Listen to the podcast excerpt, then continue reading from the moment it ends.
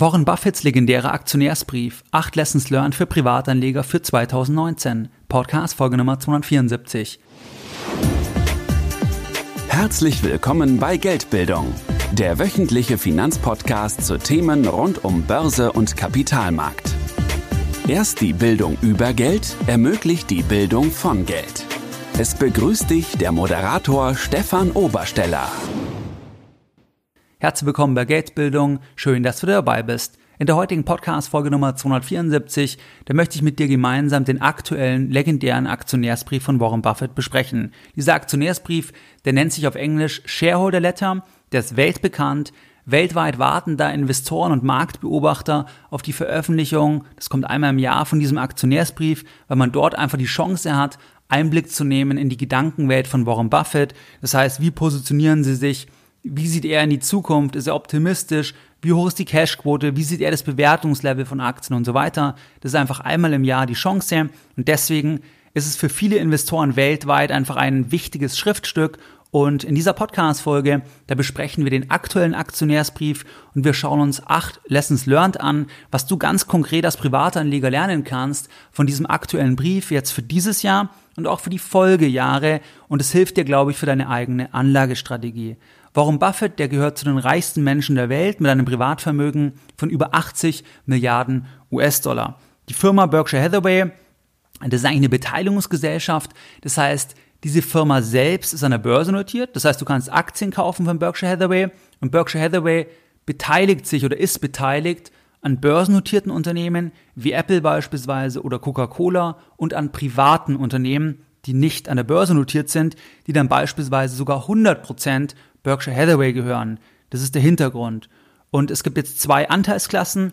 Das heißt, es gibt eine Anteilsklasse A, da kostet die Aktie 300.000 US-Dollar. Das heißt, wird für die meisten nicht in Frage kommen. Und es gibt eine Anteilsklasse B, das ist die kleine Anteilsklasse, da kostet eine Aktie 200 Dollar.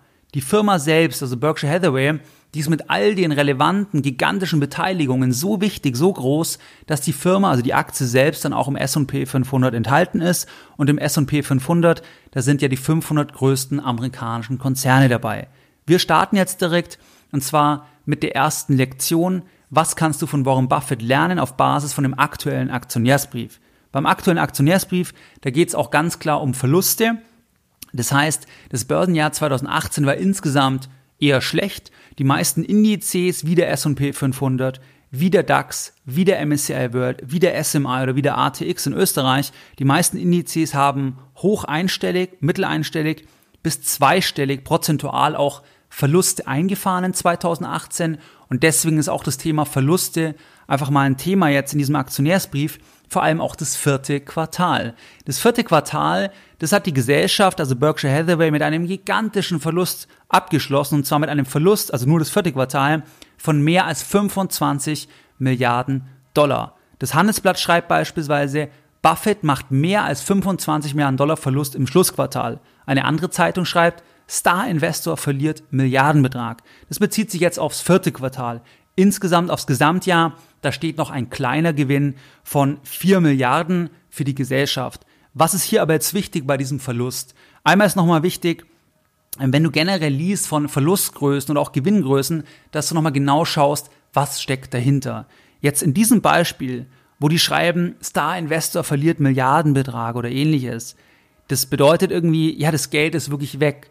Was hier einfach der Fall ist, dass es hier Accounting-Regeln gibt, die einfach mittlerweile Buffett und die Gesellschaft zwingen, dass wenn Aktienpreise von börsennotierten Gesellschaften, wenn die fallen, dann müssen sie das sofort im Quartalsabschluss, also diese nicht realisierten Buchverluste, dann müssen sie das sofort als Verlust ausweisen. Das heißt, genau konträr zur eigenen Anlagestrategie, dass sie sagen, uns interessiert eigentlich der Wert vom nächsten Quartal nicht, weil wir langfristig da ähm, dabei bleiben, weil die Firmen Gelddruckmaschinen sind. Wir haben einen guten Preis bezahlt, uns interessiert nicht die Börsenbewertung von einem bestimmten Quartal. Aber jetzt zwingt sie ähm, eigentlich das Accounting-Thema, dass sie das halt so veröffentlichen und Buffett hat es auch im Vorfeld schon kritisiert, weil das einfach zu einer großen Volatilität bei der Ergebnisgröße, also bei dieser Bottomline-Größe führen wird und das sehen wir halt jetzt auch. Viertes Quartal, Riesenverlust. Warum? Weil einfach die Aktien halt geschwankt sind, die sind halt gefallen im vierten Quartal. Aber mehr als 25 Milliarden Dollar hört sich jetzt auch völlig spektakulär an. Aber das Portfolio, das beträgt auch im, also per Ende 2018, der Betrug des 173 Milliarden Dollar, also das Portfolio an börsennotierten Gesellschaften. Fällt es jetzt in einem bestimmten Quartal, ist es halt sofort ein Verlust. Steigt's, ist es ein Gewinn. Aber Buffett schreibt es auch in dem Bericht, Verlust und Gewinn bei dieser Stelle in Anführungszeichen, weil das ist für ihn gar kein Verlust. Es ist einfach ein nicht realisierter Buchverlust. Aber es interessiert sie gar nicht, was kurzfristig ist, sondern sie bleiben ja langfristig, teilweise Jahrzehnte bei den Gesellschaften dabei. Aber das ist einfach mal dieses eine Thema.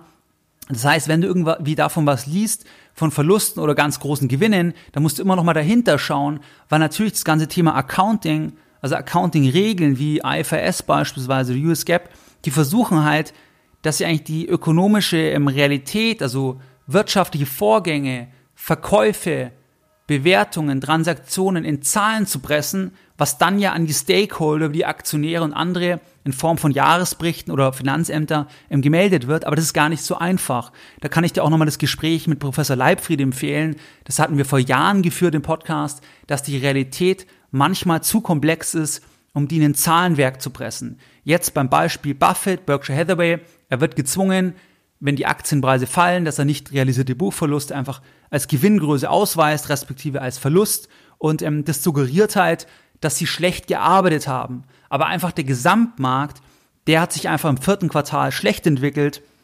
Und ähm, das spielt aber jetzt für ihn nicht so die Rolle, weil sie halt mehr auf das operative Ergebnis schauen. Also was verdienen die Firmen tatsächlich? Und da sind die Firmen halt wahre Gelddruckmaschinen. Wenn wir uns jetzt zum Beispiel 2018 insgesamt anschauen, dann haben die insgesamt jetzt so Bottomline 4 Milliarden verdient und da sind dann auch schon diese nicht realisierten Kursverluste abgezogen.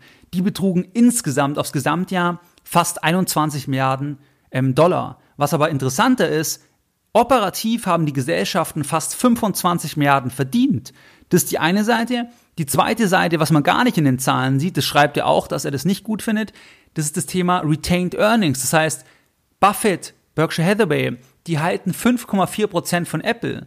Dann gab es jetzt eine Dividende und ähm, der Anteil, diese 5,4 Prozent, das waren jetzt 745 Millionen Dividende beispielsweise. Und zusätzlich gibt's ja noch zurückbehaltene Gewinne. Das heißt, was nicht ausgeschüttet wurde, und da gehört der Gesellschaft eigentlich auch der Anteil von 5,4 Prozent. Und es waren jetzt zum Beispiel 2,5 Milliarden ein bisschen über 2,5 Milliarden bei Apple, aber das wird nicht ausgewiesen. Und das ist eigentlich das, was im Hintergrund immer weiter arbeitet. Aber das sieht man erstmal nicht. Deswegen erster Punkt Umgang mit Verlusten. Wenn du langfristig an dem Asset, ähm, wenn du bei dem Asset dabei bleiben willst, dann sollten dich kurzfristige Marktbewertungen nicht irritieren. Aber dieses Timing, das kann keiner vorhersagen.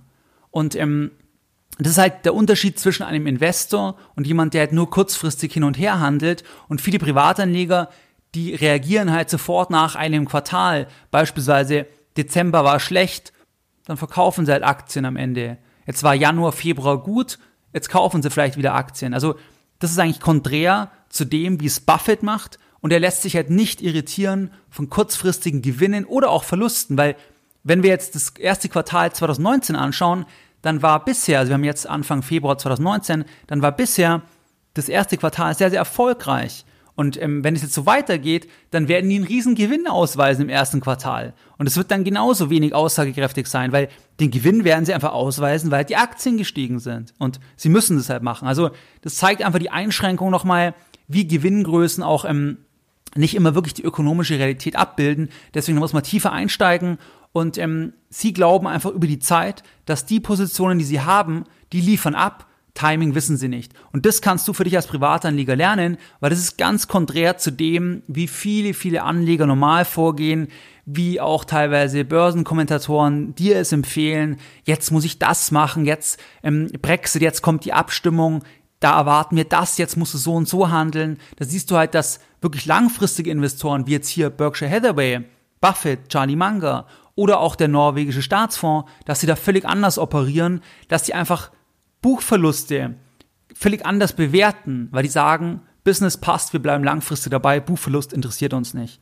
Das ist also der erste Punkt. Der zweite Punkt, den du jetzt lernen kannst von dem aktuellen Aktionärsbrief, das ist ja die Frage, wie blickt jetzt Buffett und Manga, wie blicken die auf 2019? Ähm, was wir hier halt sagen können, dass die sehr, sehr, sehr viel in Cash halten. Das heißt, die haben 132 Milliarden Dollar Cash. Cash jetzt nicht irgendwie im Schließfach oder unterm Kopfkissen, auch nicht auf Tagesgeldkonten, sondern Cash im Sinne von kurzlaufenden amerikanischen Staatsanleihen. Weil hier ist auch wieder das Thema, das ist manchmal bei Seminaren auch ein Thema oder auch bei Zuschriften, wer kauft eigentlich Staatsanleihen? Im Dollarraum, da gibt's ja noch ein bisschen Zinsen, aber wer kauft eigentlich Staatsanleihen? Und da ist halt wichtig, also kurzlaufende Staatsanleihen, und da ist halt wichtig, dass natürlich solche Riesenanleger, die haben jetzt dieses Guthaben, und da ist ja die Frage, Guthaben für den einen ist die Schuld für den anderen. Und da ist die Frage, was gibt's denn für Schuldner, die solche gigantischen Summen aufnehmen können, die das absorbieren können, die den Kapitalbedarf haben, die aber auch die Bonität haben? Da gibt's ja nicht viele Schuldner. Das sind in diesem Umfang in der Regel halt Staaten, weil man da halt sagt, okay, der Staat, ähm, da steht die gesamte Volkswirtschaft dahinter, da stehen alle Unternehmen und ähm, alle Menschen dahinter mit ihrer Wirtschaftskraft. Dem vertrauen wir und deswegen legen die das dann halt nicht auf ein Tagesgeldkonto, wo die dann ja quasi das Risiko von einer einzelnen Bank haben, sondern sie sagen halt, der Staat, weil nur der solche Summen eigentlich aufsaugen kann. Jetzt im Beispiel Buffett, USA, da gibt's ja wenigstens noch Zinsen. In Deutschland ist es aber das Gleiche. Das heißt, wenn du ähm, dir die Frage stellst, wer kauft eigentlich Bundesanleihen, die ein Jahr laufen, zwei Jahre laufen, drei Jahre laufen, fünf Jahre laufen, die teilweise bis sieben, acht Jahre. In der Spitze war es in der Vergangenheit ja so, sogar bis zehn Jahre Laufzeit Negativverzinsungen hatten, das heißt, dass Investoren weniger zurückbekommen haben, wie sie eingesetzt haben, dann ist die Antwort solche großen Anleger, weil die stellen sich ja die Frage, was gibt's denn für Schuldner? Wo dürfen wir einerseits und was gibt's überhaupt für Schuldner, die solche Kapitalsummeln, äh, Kapitalbeträge ähm, äh, aufsaugen können? Das sind halt in der Regel Staaten. Und dann sagen die halt, okay, selbst wenn wir weniger zurückbekommen, wenigstens ist es da sicher, weil ähm, wir halt dem Staat vertrauen für die Zeit. Und das siehst du jetzt bei Buffett auch, dass er halt USA, also 100% USA, das finde ich interessant, und das Ganze über Anleihen abbildet, aber wirklich ein sehr, sehr großer Anteil, weil zum Vergleich das Aktienportfolio, also von den Beteiligungen, die an der Börse notiert sind, das betrug per Ende 2018 173 Milliarden. Zum Vergleich, die haben 132 Milliarden Cash und 173 Milliarden in börsennotierten Aktien private Beteiligungen kommen noch dazu. Aber die Cashquote ist sehr, sehr hoch. Das heißt, sie schauen eigentlich sehr restriktiv auf, auf 2019. Das heißt, sie sehen nicht so viele Chancen, weil Buffett immer auch wieder gesagt hat, dass Cash langfristig ein schlechtes Investment ist und das ist eigentlich nicht gut. Es muss, es muss arbeiten Geld, es muss in Produktivvermögen investiert sein. Man sieht hier aber, er scheint Schwierigkeiten zu haben, passende Assets zu finden. Wenn wir uns vielleicht die größten Positionen noch anschauen, das heißt, das Portfolio mit diesen 173 Milliarden da sind dann ähm, Firmen enthalten wie Apple, American Express, Bank of America, Coca-Cola, Delta Airlines, Goldman Sachs, JP Morgan, Moody's, das Ratingagentur, Southwest Airlines, ähm, Wells Fargo und so weiter. Das heißt, man kann da auch schauen, was sind die größten Positionen, zu welchem Preis haben sie das gekauft, was ist die aktuelle Marktbewertung und wie viel Prozent von der Firma jeweils ähm, gehört dann auch im Berkshire Hathaway. Und man sieht halt, dass sie zum Beispiel 5,4% an Apple halten, sie halten im 4,9% an Goldman Sachs, was auch interessant ist, Moody's, die, die also Staatsschulden bewerten, wie kreditwürdig sind Staatsschulden, da, da ähm, hält Buffett 12,9%, auch interessant. Dann, ähm, ja, also das sind so, so Coca-Cola 9,4% zum Beispiel. Also das sind halt nur die börsennotierten Gesellschaften. Aber zweiter Punkt, sehr, sehr viel Cash erscheint irgendwo restriktiv in die Zukunft zu schauen, aber trotzdem auch natürlich in hohem Umfang investiert. Trotzdem hat er ja 173 Milliarden Dollar ähm, in börsennotierten Aktien investiert. Dritter Punkt, er schreibt in dem Brief, dass 20 Milliarden werden nie investiert. Das ist der absolute Notgroschen. Das heißt, von diesen 132 Milliarden will er 20 Milliarden nie investieren, das andere will er eigentlich investieren, wenn er was findet, wo es halt passt vom Preis und so weiter. Und er schreibt halt, dass er nie erwischt werden will, dass er eigentlich zu wenig Cash hat. Und der Hintergrund ist natürlich, dass in extremen Marktphasen, Pleite Lehman Brothers, Panik weltweit, schwarzer Schwan, was auch immer kommen mag in Zukunft, das weiß ja keiner, dass da natürlich der Notgroschen einfach erstmal alles sichert. Das kommen wir auch, da kommen wir auch später noch drauf zum Thema Verschuldung, warum sie da sehr restriktiv sind, weil natürlich dann Cash und hier gehalten jetzt in kurzlaufenden Staatsanleihen die Sicherheit ist, wenn irgendwas passiert, können sie immer noch reagieren, haben sie immer Handlungsmasse und das wollen sie auch nie ähm, unterschreiten. Und er schreibt halt, dass eben die Preise sehr, sehr hoch sind und die ähm, langfristige Perspektive bei Unternehmen dass es überschaubar ist und deswegen, ja, suchen sie halt, wo können sie noch investieren, wo passt halt noch der Preis. Und Buffett oder Manga, die sehen sich als im Value-Investoren, das heißt, die investieren in Einzelwerte, wo sie halt sagen, wir glauben, das Business ist deutlich mehr wert und ähm, wir haben jetzt den Cash, gehen jetzt rein und bleiben dann 20 Jahre dabei, so ungefähr, und ähm, haben irgendwann dann recht, aber wir wissen nicht, ob das fünf Jahre dauert oder zehn Jahre, spielt aber keine Rolle, weil die Firma in Sicherheit profitabel ist, jetzt im Sinne von den Gewinnen, die sie halt generiert. Und ähm, wir sind nicht abhängig von der Marktbewertung. Das ist eigentlich so die Vorgehensweise. Und wenn wir uns jetzt die Markteinschätzung anschauen, das wäre der vierte Punkt, also, also dritte Punkt, Privatanleger auch für dich immer einen Notgroschen haben, nie alles investieren, sondern immer ein bisschen was auf der Seite lassen, sei es jetzt mal mindestens das sechs- bis zwölffache von den monatlichen Ausgaben, damit du immer halt auch reagieren kannst. Vierter Punkt, Markteinschätzung, das habe ich schon ein bisschen angedeutet. Sie sagen, Preise sind sehr hoch, langfristig moderate Aussichten in Bezug auf Wachstum und so weiter, aber sie schreiben auch, trotzdem 2019 werden sie wahrscheinlich weiter in Aktien investieren, also in, in, in börsennotierte Firmen.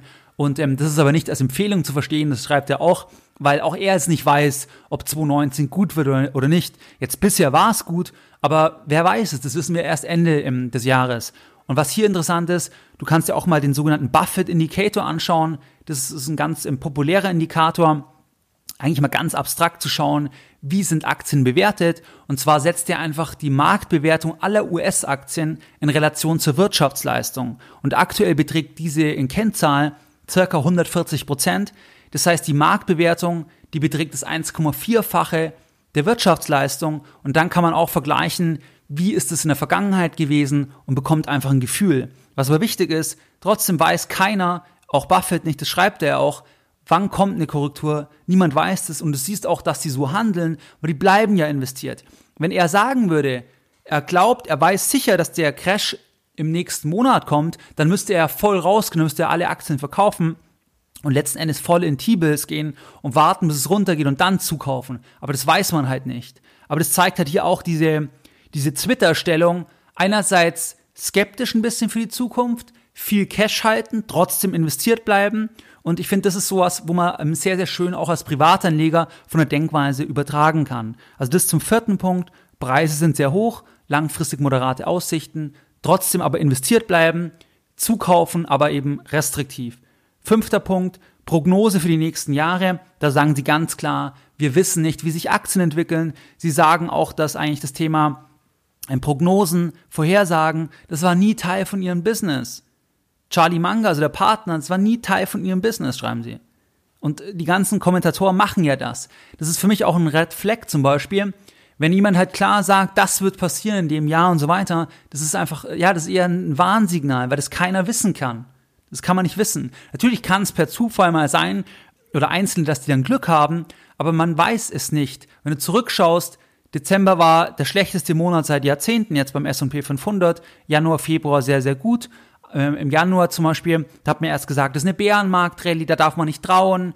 Bisher war es jetzt weiter eher gut, aber das ist nur eine Momentaufnahme. Wie gesagt, ähm, man weiß es nicht und es ist halt schon interessant, dass hier Investoren sind wie Buffett, der ein hohes zweistelliges Milliardenvermögen hat, der Jahrzehnte an der Börse aktiv ist, dass der halt ähm, sagt, er weiß es nicht. Und das vergleicht du jetzt mal mit anderen Börsenkommentatoren. Da ist es halt auch wieder einfach die Erkenntnis, dass natürlich das Kommentieren vom Markt auch ein Business ist und vor allem, dass natürlich das Kommentieren vom Markt, da gibt es einfach eine riesen Nachfrage und ähm, wo es eine Nachfrage gibt, gibt es auch ein Angebot und das ist auch völlig legitim. Nur für dich als Privatanleger, du solltest nicht auf Basis von irgendwelchen kurzfristigen Prognosen, sollst du deine Strategie ausrichten, weil in der Realität weiß es einfach keiner. Und das als fünfter Punkt für dich als Privatanleger. Es gibt jetzt eine kurze Unterbrechung der heutigen Podcast-Folge mit einer einfachen Frage an dich. Verschwendest du auch ungern Zeit und möchtest du tote Zeit wie Fahrzeit, Wartezeit am Flughafen oder am Bahnhof effizienter nutzen? Wenn es der Fall ist, dann möchte ich dich auf den Sponsor der heutigen Podcast-Folge hinweisen und das ist Blinkist. Es kommt jetzt ein kurzer Werbeblock. Blinkist ist eine App, mit der du dir die Kernaussagen aus über 2500 Büchern in nur 15 Minuten durchlesen oder super praktisch anhören kannst. Es gibt bei Blinkist Bücher aus den verschiedensten Bereichen, das heißt Sachbücher über persönliche Entwicklung, Psychologie, Business- und Leadership-Ratgeber oder auch Biografien. Am Ende von jedem Titel bei Blinkist, da bekommst du konkrete Handlungsempfehlungen, das heißt eine Art Lessons Learned. Jeder Titel ist auf Deutsch und Englisch verfügbar und ich nutze Blinkist jetzt schon einige Monate und das vor allem beim Sport und in der Bahn, weil das sind beides Zeiten, beim Sport werde ich fitter und gleichzeitig kann ich mich auch geistig noch weiterbilden und in der Bahn habe ich irgendwo einen Termin, muss ich irgendwo hinfahren und kann mich auch parallel einfach weiterbilden und kann so die Zeit noch effizienter nutzen und dafür ist Blinkist definitiv geeignet. Ich kann dir jetzt bei Blinkist zwei Titel ganz konkret empfehlen und zwar einmal das Buch Kaufen oder Mieten von Dr. Gerd Kommer. Das Buch ist interessant für jeden, der vor der Frage steht, soll ich mieten oder soll ich kaufen? Dr. Kommer wäre auch schon zu Gast in der Show bei Geldbildung. Und das zweite Buch ist, was ich dir empfehlen kann, jetzt bei Blinkist, das ist das Buch Der Wohlstand der Nationen von Adam Smith. Dieses Buch ist auch für jeden interessant, der den Kapitalismus besser verstehen will. Das ist auch ein Standardwerk. Jeden Monat kommen bei Blinkist etwa 40 Titel hinzu. Das heißt, es wird nie langweilig werden. Du benötigst, wie gesagt, nur 15 Minuten pro Titel. Du kannst es lesen oder du kannst es anhören. Und selbstverständlich kannst du alles testen, bevor du das Abo bei Blinkist abschließt. Im Moment, da gibt es eine Aktion exklusiv für die Hörer meines Podcasts, exklusiv für die Hörer von Geldbildung. Und zwar unter blinkist.de slash Geldbildung. Da hältst du derzeit 25% Rabatt auf das Jahresabo Blinkist Premium. Ich buchstabiere B-L-I-N-K-I-S-T. Das heißt nochmal blinkist.de slash Geldbildung. Da hältst du aktuell 25% Rabatt auf das Jahresabo Blinkist Premium und du findest das Ganze auch in den Show Notes. Sechster Punkt, das ist das Thema Wall Street Denken, kurzfristiges Denken. Das heißt, das ganze Thema Quartalsberichte, das ganze Thema, wie reagiert die Presse auf Meldungen. Das hatten wir jetzt auch gesehen. Viertes Quartal, mehr als 25 Milliarden Dollar Verlust bei Buffett. Und dann schreiben die auch, dass er das verloren hat und so weiter, obwohl es eigentlich eher auch ein Accounting-Thema ist. Ähm, das heißt, die ganze Börse, die ist immer unter dem Druck, dass die Zahlen geliefert werden müssen auf ein bestimmtes Quartal. Und alle versuchen das natürlich auch zu halten, weil es auch Vertrauen aufbauen soll oder baut Vertrauen auf. Dass man halt sagt, okay, wir sagen, wir erwarten jetzt als Firma X im DAX zum Beispiel für dieses Jahr so und so viele Umsätze und ähm, damit geben wir eigentlich dem Kapitalmarkt Sicherheit. Und dann müssen wir das aber auch halten. Wir müssen es dann halten. Dann hast du, hast du ja wieder das Thema Gewinnwarnungen, dass wenn das dann nicht gehalten werden kann, dass man das dann veröffentlichen muss und so. Aber dieses kurzfristige Denken, das setzt eigentlich viele unter Druck.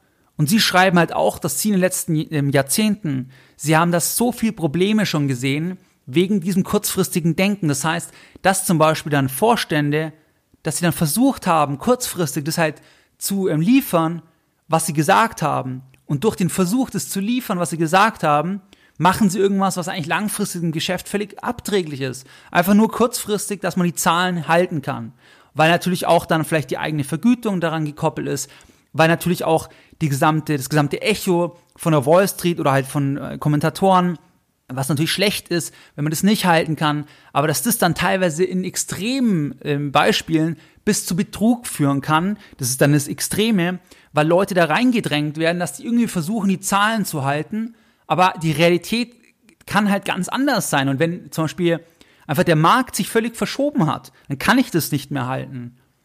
Und das sagt er deswegen im Glauben oder finden sie das problematisch und deswegen haben sie zum Beispiel bei den ganzen Tochtergesellschaften da ähm, haben sie einmal kein Budget, so für alle Firmen, dass sie sagen, ihr müsst das genau einhalten und so weiter, weil sonst hat man ja genau den Effekt, dass dann jeder Einzelne immer versucht, okay, ich halte das halt ein, was mir halt vorgegeben wird. Und jeder, der irgendwie mal in großen Konzernen gearbeitet hat oder arbeitet, der weiß ja das, dass es dann beim Budget ich meine, wenn ich es nicht einhalte, was weiß ich, ein Budget für, für, ähm, für Marketing, wenn ich es nicht ausgebe, dann wird es halt vielleicht gekürzt, weil man dann sagt, ja, ihr braucht es ja gar nicht, und dann gibt man es halt irgendwie noch aus. Und das finde ich interessant, dass er da extrem vorausschauend ist und sich davon halt löst. Das heißt, die Tochterfirmen müssen nicht irgendwelche Zahlen erfüllen. Dann schreiben sie auch, dass sie nicht so stark auf monatliche Berichte schauen, sondern eigentlich auf Quartalsbasis überhaupt erstmal ein Gefühl bekommen. Also jetzt wie gesagt, ist eine Beteiligungsgesellschaft, die schauen auf Quartalsbasis halt an, aber auch dort, die müssen nicht irgendwelche Zahlen treffen. Irgendwelche Firmen, die denen zu 100% gehören, die müssen nicht irgendwelche Zahlen auf Quartalsbasis ähm, treffen, weil es ja auch gar nicht so viel Sinn macht. Weil ähm, entscheidend ist ja, dass die richtigen Dinge getan werden, die langfristig sich auszahlen. Nur hast du wieder das Thema Principal-Agent-Konflikt, dass natürlich viele, wenn die, wenn die angestellt sind, anders incentiviert sind, wie jetzt eigentlich jemand denken würde, dem es gehört, langfristig. Und deswegen ist auch im Buffett aus meiner Sicht so populär, weil er eben nicht dieses Thema hat, Principal-Agent-Konflikt, weil er selbst eben im Prinzip auch der Eigentümer ist zum großen Teil und dadurch eigentlich so handelt, wie er handelt, weil es sein Geld ist und er muss nicht handeln, weil er im Rahmen von einem Arbeitsvertrag irgendwas kurzfristig erfüllen muss. Und das ist halt sehr, sehr interessant. Für dich bedeutet es, dass zum Beispiel ich, habe ich auch mal eine Podcast-Folge gemacht, Renditen auf Jahresbasis finde ich, völlig, finde ich völlig unsinnig. Also wenn jemand zum Beispiel sagt, ich will 2019 15 Prozent erzielen, das macht gar keinen Sinn, weil er das ja gar nicht wissen kann. Er hängt ja vom Markt ab. Er kann, er weiß ja, woher soll er diese 15 Prozent herbekommen, wenn der Gesamtmarkt extrem fallen würde. Klar, dann könnte er auch fallende Kurse gesetzt haben und so, aber das ist halt, das ist halt nicht vorhersehbar in dem Sinne. Und deswegen glaube ich, dass es sinnvoll ist, wenn man sich halt löst von diesem Denken, wie viel Prozent habe ich in dem Monat gemacht, jetzt ist das Depot um fünf Prozent gestiegen oder 2018 habe ich acht Prozent gemacht ähm, oder beziehungsweise 2018 eher dann wieder nicht. Ähm, aber jetzt zum Beispiel, man sagt, in den ersten beiden Monaten, boah, da hat mein Depot um zehn Prozent zugelegt, ich würde das neutral sehen, weil das kann im nächsten Monat wieder anders sein und das ist ja nicht die Ausgangsbasis, warum du investierst, sondern investierst ja, weil du langfristig da ähm, partizipieren möchtest, aber nicht, weil du irgendwie kurzfristig sagst, jetzt 12% plus, jetzt verkaufe ich wieder, um dann wieder reinzugehen. Und das kannst du eigentlich davon lernen, auf einer riesig skalierten Ebene, natürlich im Milliardenbereich, aber das kann man für sich, denke ich, übertragen und ähm, auch dort eher die Denkweise halt von Immobilien übernehmen, wo man eben nicht diese Tagesbewertung hat. Also das jetzt mal zum, zum sechsten Punkt. Kurzfristig, kurzfristiges Denken ist einfach schädlich. Und für mich ist auch eine Red Flag, wer zum Beispiel mit irgendwelchen im, im Vermögensverwaltern zusammenarbeitet oder irgendjemand, irgendein Dritter, der für einen selbst das Geld verwaltet, in welcher Form auch immer, ähm, einfach mal fragen, welche Rendite bringen sie in diesem Jahr. Und wenn die genannte Rendite halt wesentlich über ähm, eigentlich dem, dem Zins ist, der Rendite ist, die ich für eine Anleihe erzielen kann in dem Referenzzeitraum, die sicher ist oder als sicher eingeschätzt wird, wie eine Staatsanleihe, dann ist das für mich eher eine Red Flag. Ich meine, der bekannteste Anleger, der bekannteste ähm, Fondsmanager oder Verwalter, der immer konstante Renditen gemacht hat, ähm, das war Bernie Madoff und das war ein Schneeballsystem. Also du kannst halt sagen, wenn jemand immer 12% macht, zum Beispiel pro Jahr, konsistent, über 20 Jahre, ich meine, es mag vielleicht irgendwie jemanden geben, aber wenn es linear ist, dann, dann ist es viel, viel wahrscheinlicher einfach ein Schneeballsystem. Ähm, weil, weil du musst dir immer denken, woher kommen diese 12% linear? Ähm, der hängt ja selbst an dem gesamten Markt ab, von den Meinungen aller anderen, wo sich die Preise im Sinne dann der Performance für ein einzelnes Jahr ähm, bilden. Und wie gesagt, aber auch da bei Madoff beispielsweise, das haben ja ähm, Versicherungen, institutionelle Anleger, die haben dem alle geglaubt, ähm, ohne genau zu verstehen, woher kommen diese 12 Prozent. Also da wirklich ein Beispiel, wenn dir jemand sagt, ich mache 18 Prozent pro Jahr sicher, linear, ähm, das ist eher ein Red Flag, das ist nicht ein Qualitätsmerkmal. Ähm, es gibt immer Ausnahmen, oder es mag einzelne zufällige Ausnahmen geben, aber unterm Strich sollte man das sehr, sehr kritisch sein. Also, sechster Punkt, kurzfristiges Denken vermeiden. Siebter Punkt, das ist auch sehr, sehr interessant. Warum Sie mit wenig Schulden arbeiten. Warum arbeiten Sie mit wenig Schulden? Wie kann sich ein Unternehmen finanzieren? Ein Unternehmen finanziert sich ja in der Regel über Eigenkapital und Fremdkapital. Eigenkapital beispielsweise, ich starte ein privates Unternehmen mit 50.000 Euro, dann ist es ja Eigenkapital, muss ich niemand mehr zurückbezahlen dann habe ich mich damit finanziert. Dann könnte ich später Kapitalerhöhungen machen und andere mit reinnehmen. Die geben mir auch wieder Eigenkapital, was gewisse Merkmale hat, was zum Beispiel teurer ist gegenüber Fremdkapital, was nachrangig ist gegenüber Fremdkapital, wo ich keine feste Verzinsung habe und so weiter. Das sind so Eigenkapitalmerkmale. Bei einem börsennotierten Konzern das gleiche. Fremdkapital, das wäre zum Beispiel eine Bankenfinanzierung, wenn eine Anleihe emittiert wird. Das heißt, wo man in der Regel einen bestimmten Zeitraum hat, wo man bestimmten Zins zahlen muss und irgendwann das Geld wieder zurückbezahlen muss. Und ähm, dadurch ist, oder, oder Fremdkapital gilt als risikoärmer, ähm, weil es letzten Endes vorrangig ist, weil ich einen festen Zinsanspruch habe in der Regel und deswegen ist das Risiko geringer und deswegen ähm, macht es auch Sinn, das halt zu mischen. Also gerade wenn man sagt, ich, ich baue eine optimale Kapitalstruktur, dann würden halt viele sagen, hey, wenn du nur mit Eigenkapital arbeitest, das ist ja viel zu teuer. Das, das sagen ja auch zum Beispiel Leute dann zu Mittelständlern, die nur mit Eigenkapital arbeiten. Das hat zum Beispiel Wolfgang Grupp von Trigema mal gesagt, dass er nur mit Eigenkapital arbeitet, also diese ähm, Textilfirma. Ähm, und dass dann ähm, Banker zu ihm sagen, ah, sie, sie, sind nicht intelligent, sie müssen mehr Fremdkapital äh, mit reinnehmen, weil damit erhöhen sie ihre Rendite. Und der Hintergrund ist halt, weil eben Fremdkapital, ähm, also weil Eigenkapital viel teurer ist. Und dadurch kann man einfach dann Vorteile ähm, erreichen. Das ist ja auch wie bei Immobilien beispielsweise der Leverage-Effekt, dass man halt dann ähm, nur wenig eigenes Geld einsetzen muss und da extrem hohe Eigenkapitalrenditen erzielen kann, wenn im Prinzip das Asset in die richtige Richtung läuft, also an Wert gewinnt und man dann mit Fremdkapital gearbeitet hat. In jedem Fall ist es bei Berkshire so, dass die äh, mit wenig Fremdkapital arbeiten. Und warum machen sie das? Ähm, kommen wir gleich dazu. Buffett sagt aber, dass die meisten Manager und CEOs, die sagen, ähm, dass es halt nicht richtig ist, dass er halt die Kapitalstruktur nicht optimiert. Und ähm, er sagt dann, also Buffett sagt dann, dass diese CEOs die meiste Zeit recht haben werden. Die meiste Zeit wird es besser sein, wenn du auch mit Fremdkapital arbeitest, weil Fremdkapital günstiger ist und du da einfach dann ähm, die Rendite erhöhen kannst.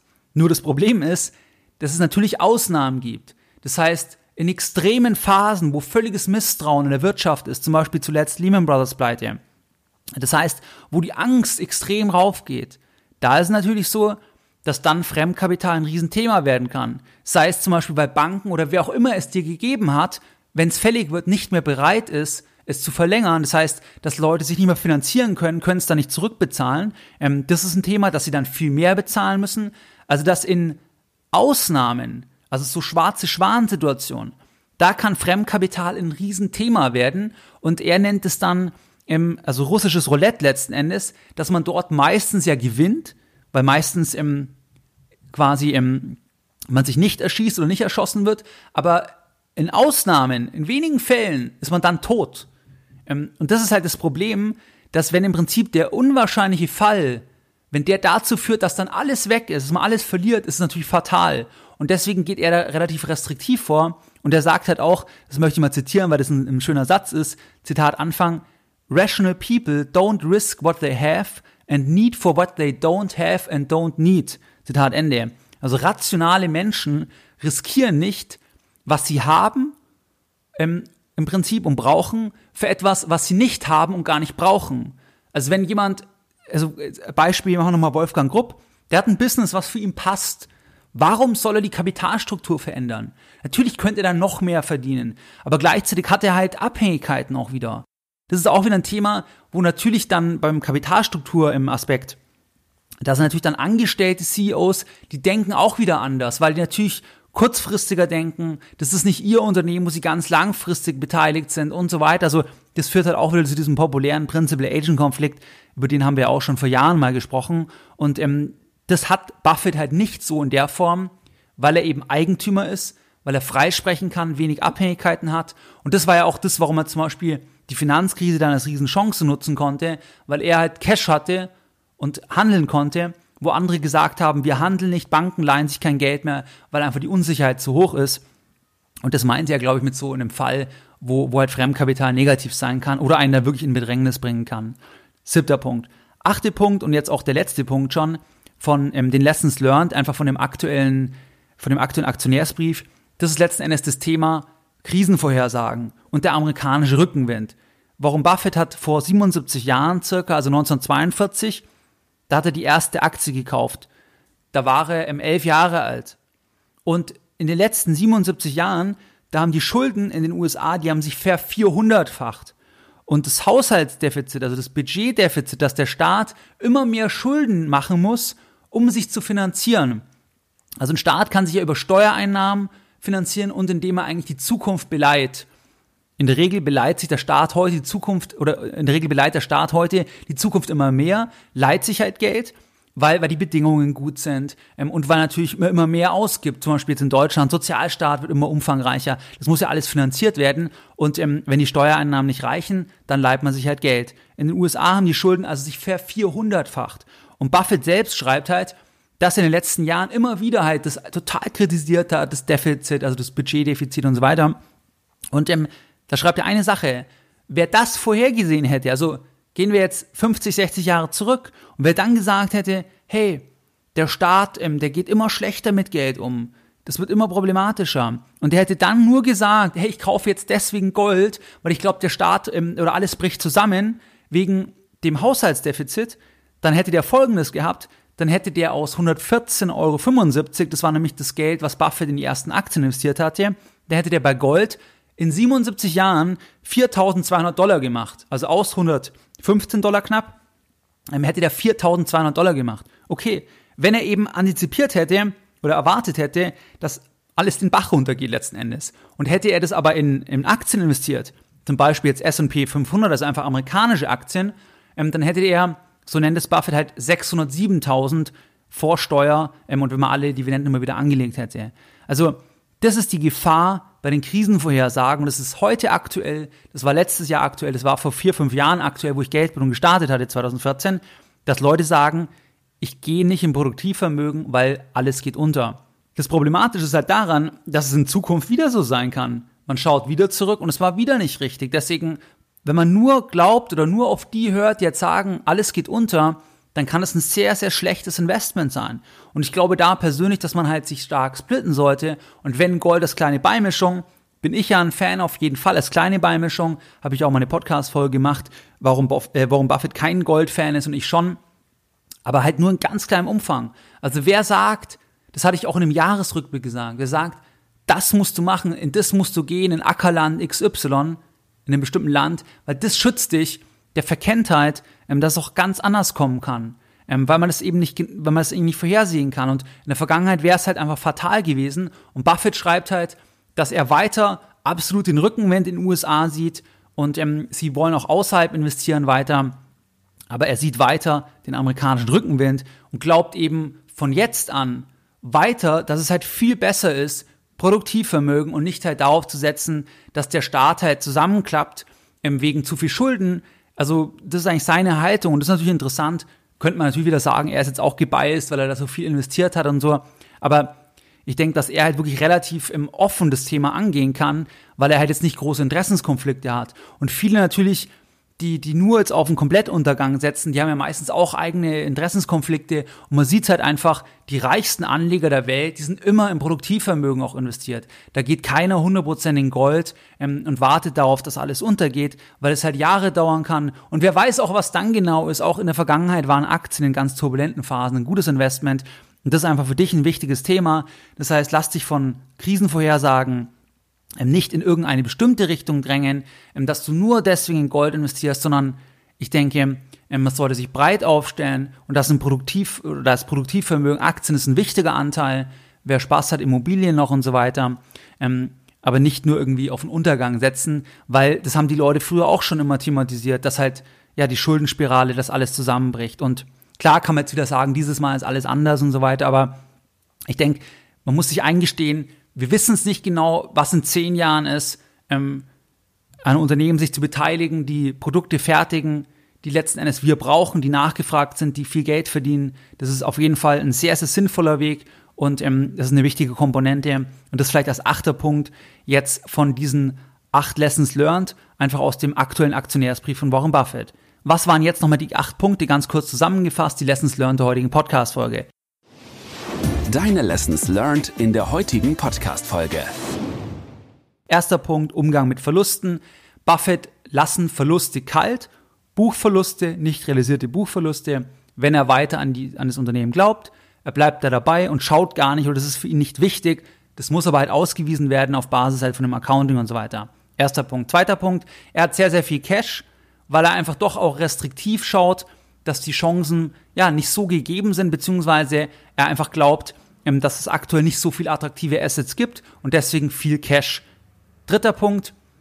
Der dritte Punkt ist, 20 Milliarden, also ein bestimmter Teil wird nie investiert, ist der absolute Notgroschen. Einfach ähm, für die Zeiten, wenn wirklich irgendwie ein schwarzer Schwan auftritt, große Turbulenzen und ähm, das ist vielleicht auch ein Thema für Privatanleger. Vierter Punkt, die Preise sind aktuell sehr, sehr hoch, langfristig moderate Aussichten, deswegen einfach restriktiv sein, trotzdem planen sie zuzukaufen, und ähm, sie bleiben investiert, aber eben viel Cash. Das heißt, so eine, so eine Twitter-Lösung. Und das ist, glaube ich, ganz, ganz wichtig. Nicht zu sagen, ich weiß es, es kommt der Crash und alles zu verkaufen, sondern ich bin investiert, ich bin aber auch ein bisschen zurückhaltend auf Basis diverser Kennzahlen. Ich denke, das ist ein guter, ein gangbarer Weg. Und für Privatanleger, die neu investieren, bedeutet es halt nicht alles jetzt sofort investieren, sondern ähm, ein bisschen streuen, also auf ein längeres Zeitfenster und vielleicht ein bisschen was noch zurückhalten. Das wären so dann die Lessons learned für Privatanleger. Der fünfte Punkt, Prognose für 2019 fortfolgend. Sie wissen nicht, wie sich Aktien entwickeln. Das war nie Teil von ihrem Geschäft. Das ist Teil von Börsenkommentatoren und anderen, die sagen, so wird sein, nächste Woche, nächsten Monat jetzt das machen, weil es da eine Nachfrage gibt natürlich. Und die Nachfrage wird bedient, ist auch legitim. Die Frage ist halt, inwieweit man da noch einen wirtschaftlichen Vorteil hat. Das ist, glaube ich, überschaubar, weil eben keiner die Zukunft kurzfristig vorhersagen kann. Dann der sechste Punkt, Wall Street kurzfristiges Denken, Quartalsabschlüsse, dass man da bestimmte Zahlen treffen muss. Das hat er nicht bei den Tochterfirmen, weil sie jetzt sagen, sie wollen nicht, dass im Prinzip die Finanzvorstände die Verantwortlichen etwas machen, nur um die Zahlen zu treffen. Und das schadet dann vielleicht langfristig dem Unternehmen. Und deswegen gibt es sowas nicht in, in, der, in der Richtung.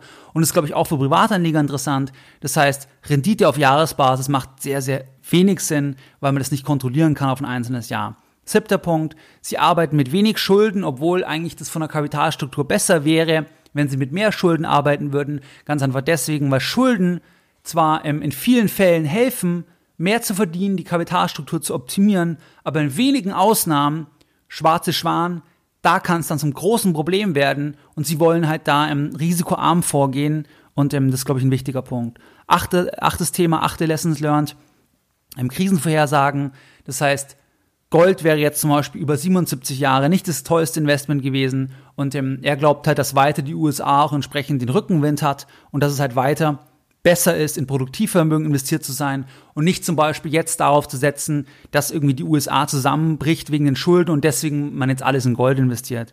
Also das ist vielleicht auch noch hier ähm, als Aspekt. Wie du es gewohnt bist, dann möchte ich auch die heutige Podcast-Folge wieder mit einem Zitat beenden und heute ein Zitat von Geldbildung. Eine einzige Generation ohne Geldbildung reicht aus, um über mehrere Generationen aufgebaute Vermögen durch Fehlentscheidungen zu verlieren. Mehr Informationen zu Themen rund um Börse und Kapitalmarkt findest du unter www.geldbildung.de. Und immer daran denken, Bildung hat die beste Rendite.